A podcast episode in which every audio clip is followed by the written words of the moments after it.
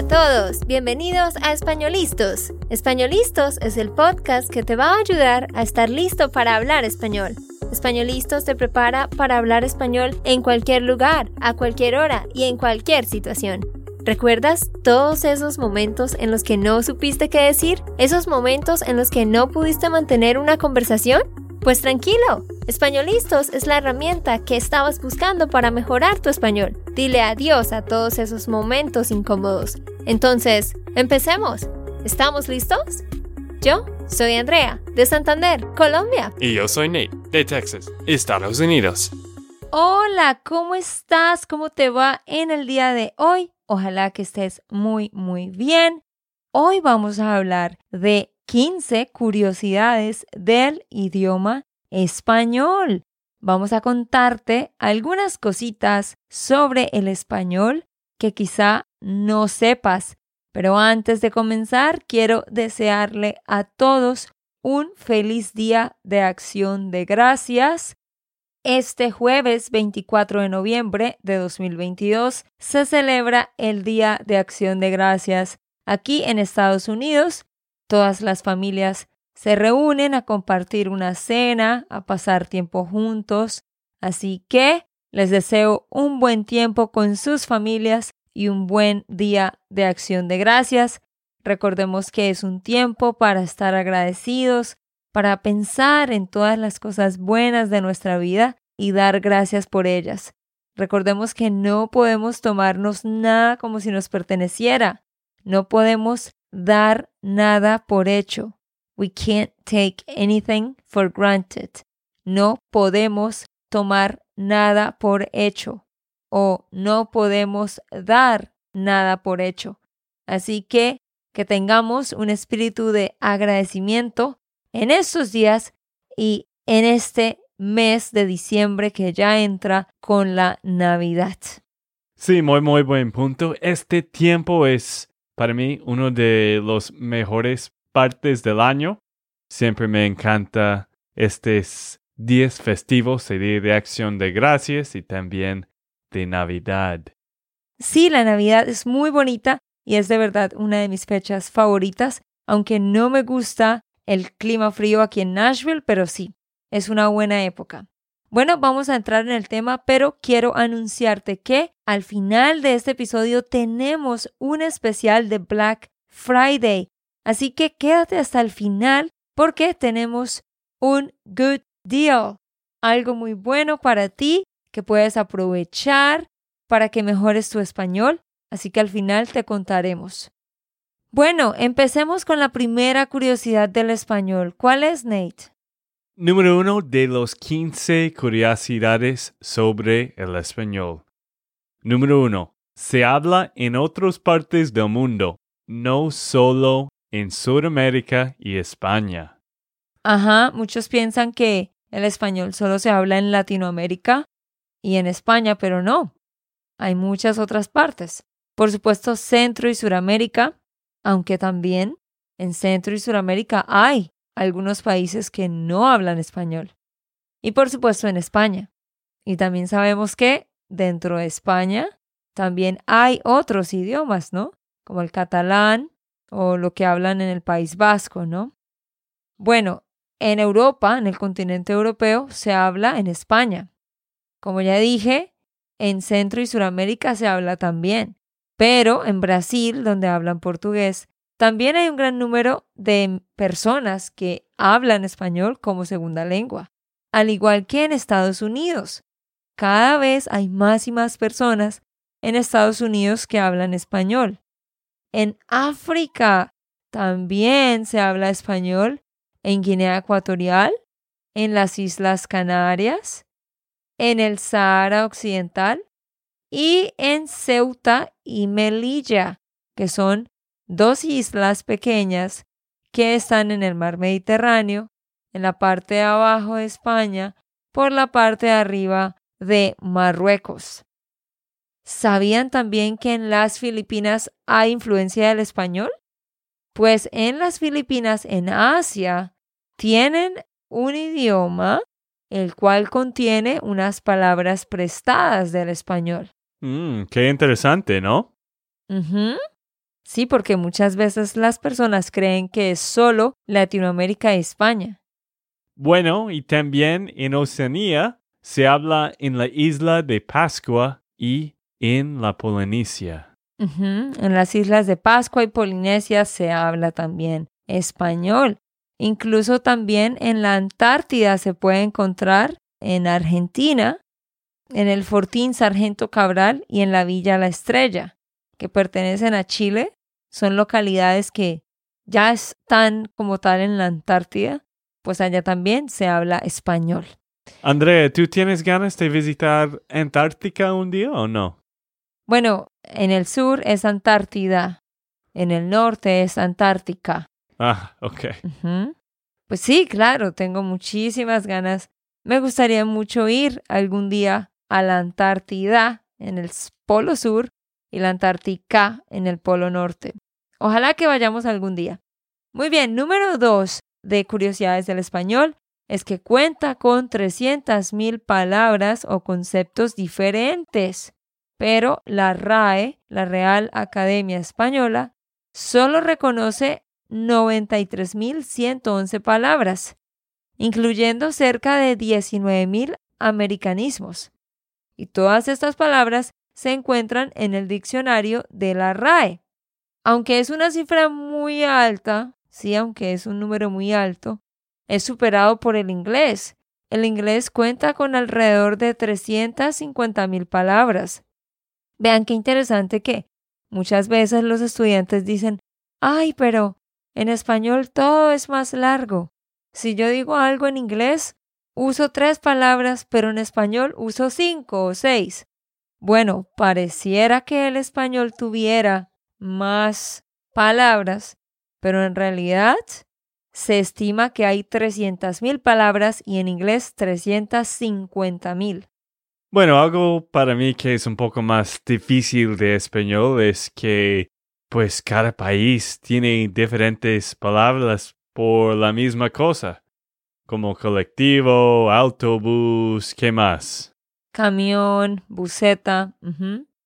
Entonces, sí hay muchos diferentes tipos de palabras para para muchas cosas, depende del país.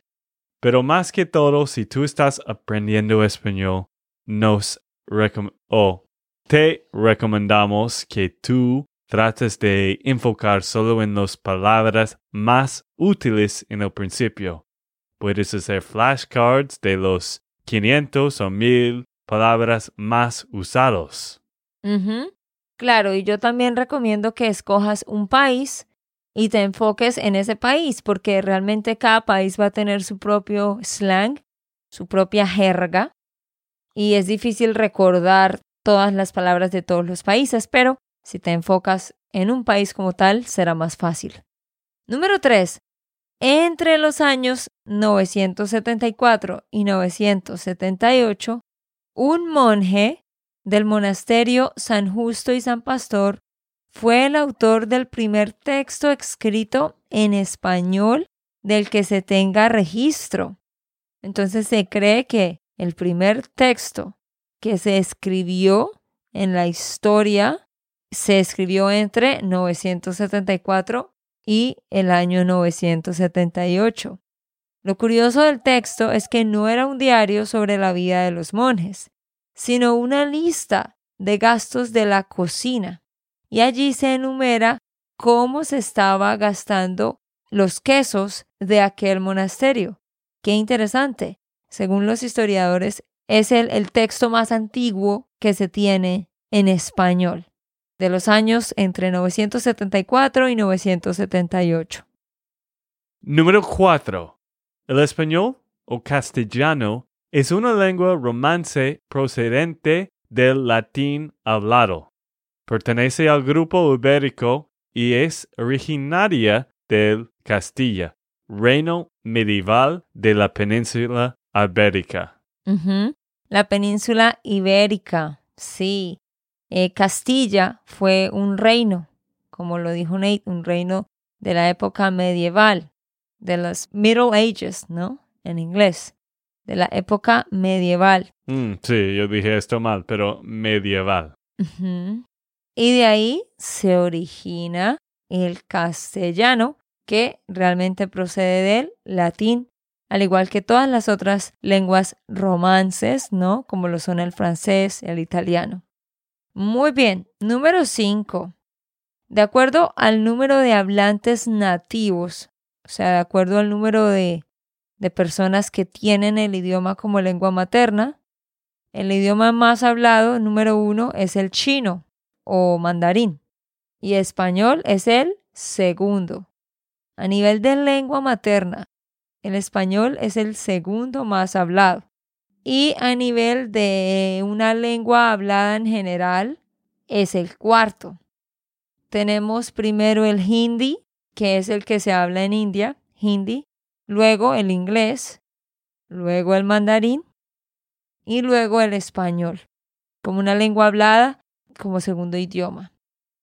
Se cree, se cree, pues se estima que hay 466 millones de personas que hablan español como su lengua materna y que hay 496 millones de personas en total, en total, que lo hablan ya sea como su lengua nativa o como una lengua extranjera. Muy bien.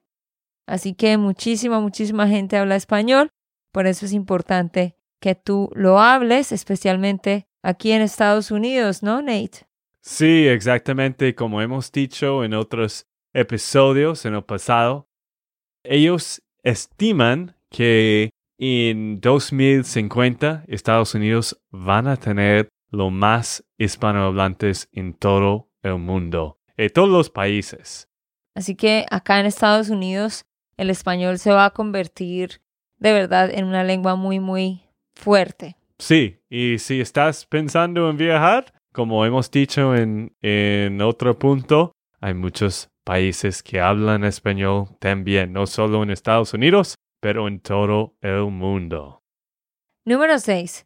Según la Real Academia Española, la palabra español procede de la palabra espagnol, que es del latín medieval y significa España. Entonces sí, como fue una lengua que se empezó a hablar en España, pues por eso le pusieron español. Número 7. En el siglo XI, a finales del siglo XI, fue cuando la lengua española se consolidó como una sola lengua. A finales del siglo XI fue cuando todos los dialectos románticos que había en la península ibérica empezaron como a unirse y empezó a crearse una lengua como tal, porque estaba el dialecto de León, el dialecto de Castilla, el dialecto de Navarra. Había ciertas diferencias, pero fue a finales de este siglo que se consolidaron y se empezó a hablar como tal una sola lengua que llamaron el español. Número 8. Hay una expresión que es hábleme en cristiano. Eso viene de que en esa época pues había muchos árabes en la península ibérica, ¿no? Entonces estaban los árabes que hablaban árabe y las personas que hablaban español. Entonces sacaron una frase que es hábleme en cristiano, que es como diciendo hábleme en castellano. Y era cuando alguien hablaba en árabe y no le entendían, le decían hábleme en cristiano o hábleme en castellano.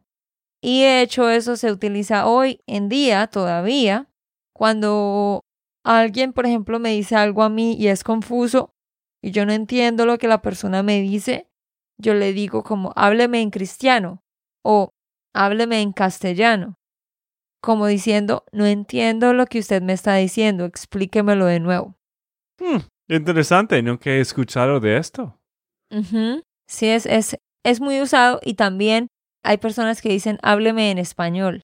O sea, por ejemplo, mi amiga que es abogada me está contando sobre cosas del tribunal y me está explicando algo con mucha terminología técnica que yo no conozco porque yo no soy abogada y entonces yo le digo, mm, ok, ahora hábleme en español o hábleme criollo, decimos en Colombia. Bueno, ahora hábleme en español o hábleme criollo. En otras palabras, no entendí lo que usted me dijo. Vuélvame a explicar eso de nuevo con palabras más sencillas. Hmm, ok. Qué interesante. Bueno, número 9. La vocal E es la más utilizada en español. La E es la vocal que más aparece en las palabras españolas. La palabra que más se usa es la preposición de. Ajá, la preposición de la usamos todo el tiempo. Número 10. En comparación con otras lenguas, se difunde muy rápidamente. Por eso, como lo decía Nate anteriormente, se estima que para el 2050 Estados Unidos será el país con más hispanohablantes en el mundo. Como ustedes bien lo saben, hay muchas personas que hablan español que viven en Estados Unidos y pues están teniendo hijos y otros están llegando, así que se estima que va a llegar un momento en el que será el país con más hispanohablantes. Número 11. Muchas de las palabras españolas proceden del árabe. El hecho de que los árabes estuvieran tanto tiempo en la península ibérica hizo que muchas de las palabras que se empezaron a usar pues salieran del árabe, que tuvieran esa raíz del árabe. Alrededor de 4.000 términos en el español tienen su origen en la lengua árabe. Algunos de ellos son aceituna, azúcar, almohada, arroz. Todo lo que sea como al viene del árabe. Aluminio, alambre, halcón. Todas las palabras que empiezan con al vienen del árabe. Hmm, sí, esto ahora estoy pensando más en España. Cuando visitamos España, en el sur de España, este verano, fuimos con tu familia y allá fuimos al Alhambra, que era un palacio de los musulmanes que vivieron en Granada. Sí, pero creo que se pronuncia Alhambra, ¿no? Eh, no sé, yo Eh. creo que Alhambra. Están las dos pronunciaciones. Bueno, Alhambra o Alhambra, como sea. Sí, claro. En efecto, el nombre de ese lugar empieza por al. Entonces, todo lo que empieza por al en español tiene una raíz árabe. Número 12. La RAE fue fundada durante la época de la Ilustración y es actualmente la institución que se ocupa de regular las normativas por las que se rige nuestro idioma. La RAE recoge y publica guías de gramática y diccionarios oficiales que se utilizan tanto en España como en Latinoamérica. Así que la RAE, la Real Academia Española, es quien determina todo lo concerniente al idioma español. listo, número 13. México es el país hispanohablante más grande del planeta. En México hay 121 millones de hispanohablantes. Ajá, México es el país con más nativos de español que hablan español del mundo.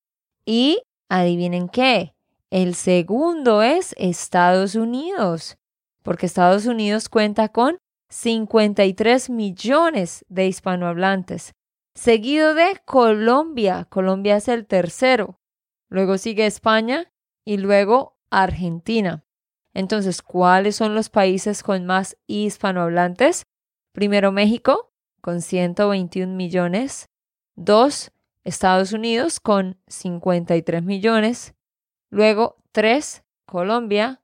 Cuatro, España. Y cinco, Argentina. Y algo interesantísimo también es que en cada uno de estos países, pues vamos a tener diferentes dialectos, ¿no? Sí, para mí esto es un poco sorprendente porque, no sé, en mi mente siempre pienso que España es más grande de lo que es. Quizás es porque ellos colonici Colonizaron. sí, colonos colonizaron Ajá. de todos los países en Sudamérica, en otras partes, pero no sé, es un poco sorprendente de, de tener menos hispanohablantes, menos personas en la población que Colombia.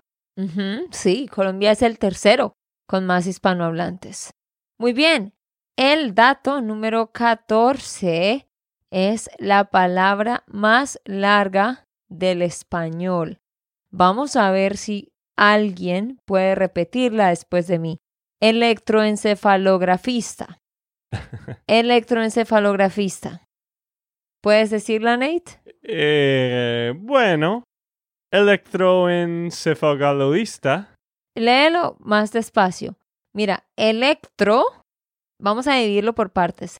Electro, encefalo, grafista, tres partes. Electro, encefalo, grafista. Bueno, electro, encefala, logrista, lografista. Electroencefalografista. ¿Tú, ¿Tú ya entiendes qué significa esta palabra o solo es la palabra más larga de español? Pues sí es la palabra más larga del español, pero por supuesto tiene un significado. Electroencefalografista es la persona que se encarga de hacer un electroencefalograma. O sea, en la ciencia de la electroencefalografía, que es cuando le ponen a una persona, le conectan como unos cables, se los ponen en la cabeza y lo conectan a una máquina y esto lo que hace es dibujar unas ondas que demuestran la actividad bioeléctrica del cerebro. O sea, ¿qué está pasando en el cerebro? Esas ondas que, que se ve que registran hacia arriba y hacia abajo esas líneas, eso es lo que se llama un electroencefalograma. Entonces, electroencefalografista es la persona que prepara al paciente para hacerle ese examen. ¿Listo? Listo, bueno, eh, ya creo que aprendimos suficiente sobre esta palabra. Muy bien, tiene 23 letras, 23 letras y es una palabra muy, muy larga que bueno, no usamos en la vida diaria, así que no importa. Muy bien, y ya llegamos al dato número 15. Aunque muchos no lo saben, las letras CH y la L ya fueron eliminadas por la RAE en el año 1994. Las letras CH eh, se consideraban antes como tal una letra, la C y la H, pero ahora no, se consideran separadas. Y la doble L también ya no se considera una letra como tal. Aunque bueno, pues las palabras se siguen escribiendo con esas combinaciones. La H también es una letra que no tiene sonido. Recuerden eso muy bien, la H no tiene sonido nunca, solamente por supuesto si tenemos CH, pues va a tener el sonido de ch, como noche, ¿cierto? Entonces, algo muy interesante ahí para recordar. Listo, ojalá que ustedes hayan aprendido algo sobre los 15 curiosidades sobre el español. Y dinos, ¿cuál es algo que aprendiste? ¿Cuál es algo nuevo? ¿Qué, es algo nuevo? ¿Qué es algo nuevo que aprendiste en este episodio? Pero sí, antes de terminar, Andrea tiene algo que quiere decir. Claro que sí, chicos. Estamos en la semana del Black Friday. Este viernes va a ser el Black Friday del año 2022 y para eso tenemos un regalo, una oferta para ti y es nuestro curso de audio del subjuntivo. El subjuntivo es un tema muy difícil, pero nosotros tenemos un curso de audio donde cubrimos el tipo 1 y 2 del subjuntivo. Hay cuatro tipos, pero en este curso de audio, que es como un podcast, son audios organizados con su transcripción y muchos ejercicios de práctica, te vamos a explicar sobre cómo usar el subjuntivo, cuál es la conjugación, cuáles son las reglas, muchos contextos de la vida diaria, las frases claves que lo causan y muchísimo más. En este curso enseñamos el profesor Pedro de España y enseño yo. Así que es un curso muy divertido donde vas a tener muchísima práctica. Ve a SpanishLandSchool.com slash audio. El link está en la descripción y ahí lo puedes adquirir. Normalmente vale 67 dólares, pero esta vez lo puedes conseguir por 49 dólares. es un gran descuento, solo 49 dólares y te llevas más de 10 audios, cada uno de un promedio de 16 minutos, con sus transcripciones y ejercicios. Ve a SpanishLandSchool.com slash audio y obtiene ese curso de una vez. Bueno, eso ha sido todo por hoy. Chao, chao. Ok, esto fue todo por el episodio de hoy. Esperamos que les haya gustado y que hayan aprendido. Y recuerda, si sientes que estás listo para aprender español, solo da un clic en Español Listos. No olvides dejar tus comentarios de lo que te gustó y los temas que quieres que tratemos. Suscríbete y déjanos tus reseñas. Españolistas les dice chao chao y hasta, la próxima.